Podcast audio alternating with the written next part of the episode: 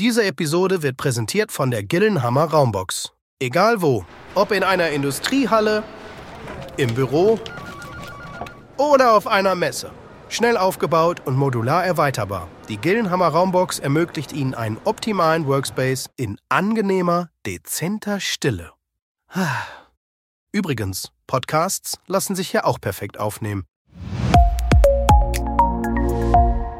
So, herzlich willkommen zu einer neuen Episode unseres Messe-Podcasts hier vor Ort, live aus dem Studio von der eWorld 2024. Und ich freue mich heute besonders, Irena begrüßen zu dürfen von den Energiekopplern. Hallo Irena. Hallo. Kannst du dich einmal kurz vorstellen und unseren Zuhörern einen Einblick in deine Arbeit und deine Fachgebiete geben? Ja, also ich bin Irina Weiß. Ich bin Mitgründerin und kaufmännische Geschäftsführerin bei den Energiekopplern, rund um das Kaufmännische zuständig, unter anderem Finanzen, Marketing.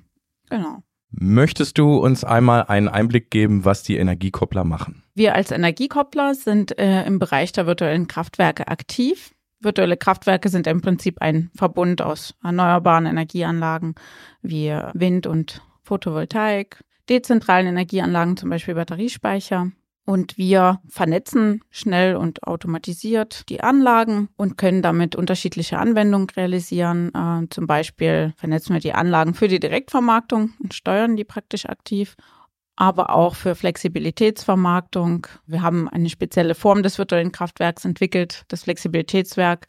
Und damit ermöglichen wir es, Flexibilitäten zu detektieren und vermarktbar zu machen an der Strombörse.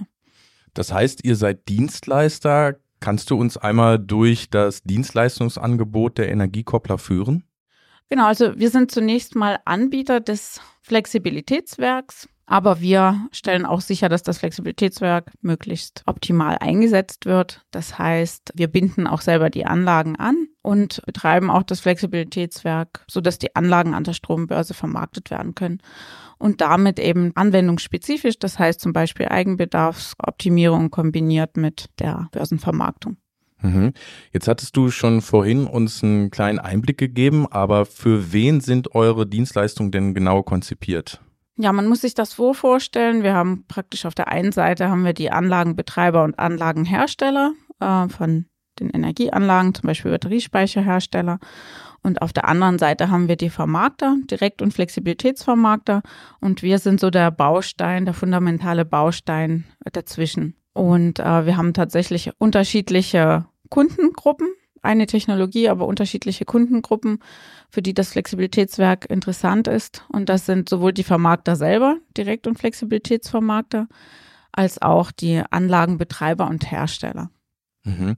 Und welche Rolle spielt dann euer Unternehmen genau in der Energiewirtschaft? Wo sind dort dann die Schnittstellen? Ja, wie schon erwähnt, sind wir der fundamentale Baustein zwischen dem Anlagenbetreiber oder Anlagenhersteller mit seinen Anlagen und dem Vermarkter und natürlich auch dem Bilanzkreisverantwortlichen. Wir erfüllen eben eine fundamentale Rolle, indem wir Aufgaben, die für die Vermarktung notwendig sind, erledigen, vollautomatisch. Es braucht keinen Betriebsführer, das heißt zum Beispiel Flexibilitätsmanagement, das Monitoring und die aktive Steuerung der Anlagen. Genau, also das im Wesentlichen. Was ist denn deiner Einschätzung nach der zukünftige Marktbedarf eurer Dienstleistungen? Also wenn man davon ausgeht, dass immer mehr dezentrale Erzeugungsanlagen, ja, zum Beispiel Wind- und Photovoltaik, ähm, installiert werden oder auch Batteriespeicher, braucht es praktisch eine koordinierte Steuerung der Anlagen. Und die Anlagen werden natürlich auch immer kleiner. Das heißt, es braucht praktisch einen hohen Automatisierungsgrad in den Vernetzungstechnologien und das bildet unser Flexibilitätswerk ab. Also ähm, grundsätzlich kann man sagen, natürlich, wenn mehr Anlagen zugebaut werden, werden auch zunehmend solche Technologien benötigt. Das ist schon mal ein sehr spannender Einblick. Äh, kommen wir mal zurück zur Messe.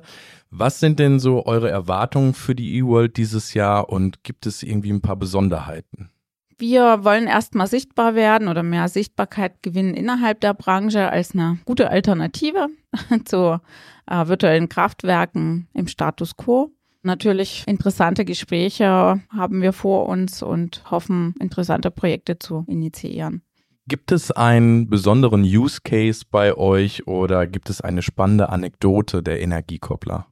Genau, also ich würde mal über zwei Use Cases sprechen, die wir umsetzen. Das ist zum einen eben im Bereich der Direktvermarktung. Das ist praktisch der einfache Use Case. Wir vernetzen Anlagen für die Direktvermarktung und ein komplexerer Use Case ist dann im Bereich der Flexibilitätsvermarktung und insbesondere im Behind-the-Meter-Bereich. Das heißt, äh, Im Gewerbebereich sind wir da unterwegs und haben dort PV-Anlage auf dem Dach, Batteriespeicher auf dem Gelände und da ist praktisch unsere Technik angebracht.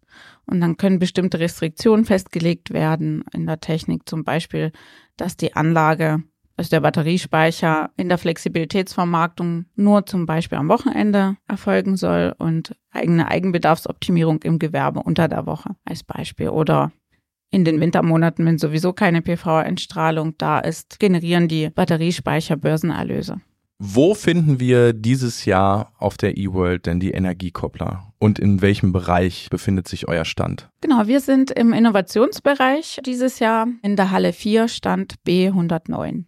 Super. Zum Abschluss, wie können die Zuhörer euch denn erreichen am besten, wenn jetzt nicht gerade auf der Messe und mehr von euch erfahren? Also natürlich einerseits über das Kontaktformular auf unserer Homepage www.dienergiekoppler.com und andererseits natürlich auch über LinkedIn, übers LinkedIn-Profil, telefonisch, E-Mail-Adresse ist eigentlich alles im Internet zu finden. Super.